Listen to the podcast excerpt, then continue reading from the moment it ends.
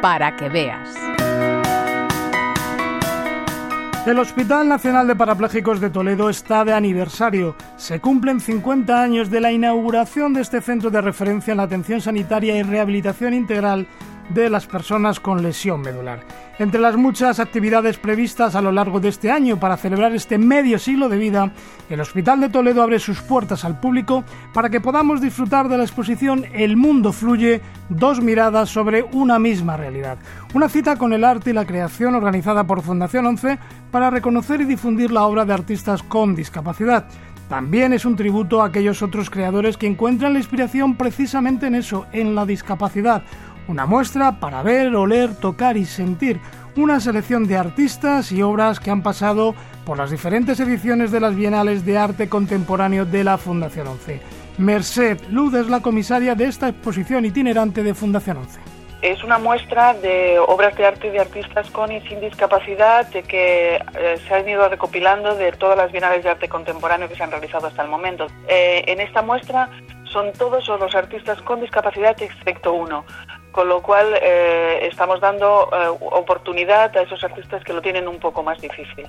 Los visitantes que acudan al Hospital Nacional de Parapléjicos de Toledo sin duda se verán sorprendidos por una amplia oferta creativa, escultura, pintura, grabados, fotografía, 27 creadores y más de una treintena de obras. La discapacidad es el hilo conductor de la muestra.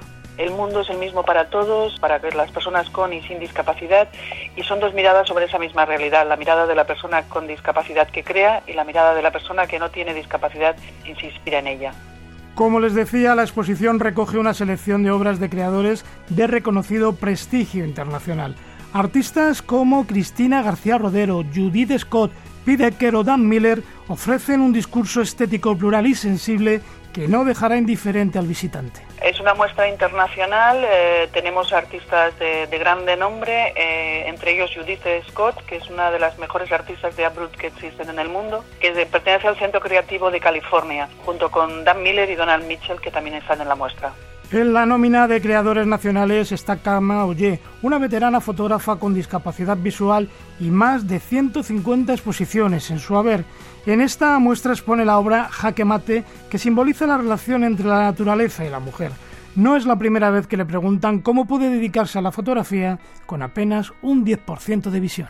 Es una cosa que yo la hago de, muy niña y empecé, después empecé a trabajar en un laboratorio fotográfico y hasta que me vino la mácula tuve que dejarlo hace unos 20 años. Como tengo toda la base del laboratorio, de la luz, de, de intuición, he tenido que cambiar todo mi equipo fotográfico. La noción la tienes y las fotos se pueden hacer. Otra de las obras más impactantes es La Torre de la Igualdad, un tributo a las víctimas de los atentados del 11 de septiembre en Nueva York. Es una creación multidisciplinar, colectiva, dirigida por Ángel Baltasar. La discapacidad física no limita ni mucho menos su talento artístico. Es el primer boceto en color de una obra de 8 metros de altura y que es una torre de poemas la gente me enviaba por email, lo cual es una obra colectiva que habla de la igualdad de todos y conmemora eh, los atentados del 11 de septiembre en Nueva York.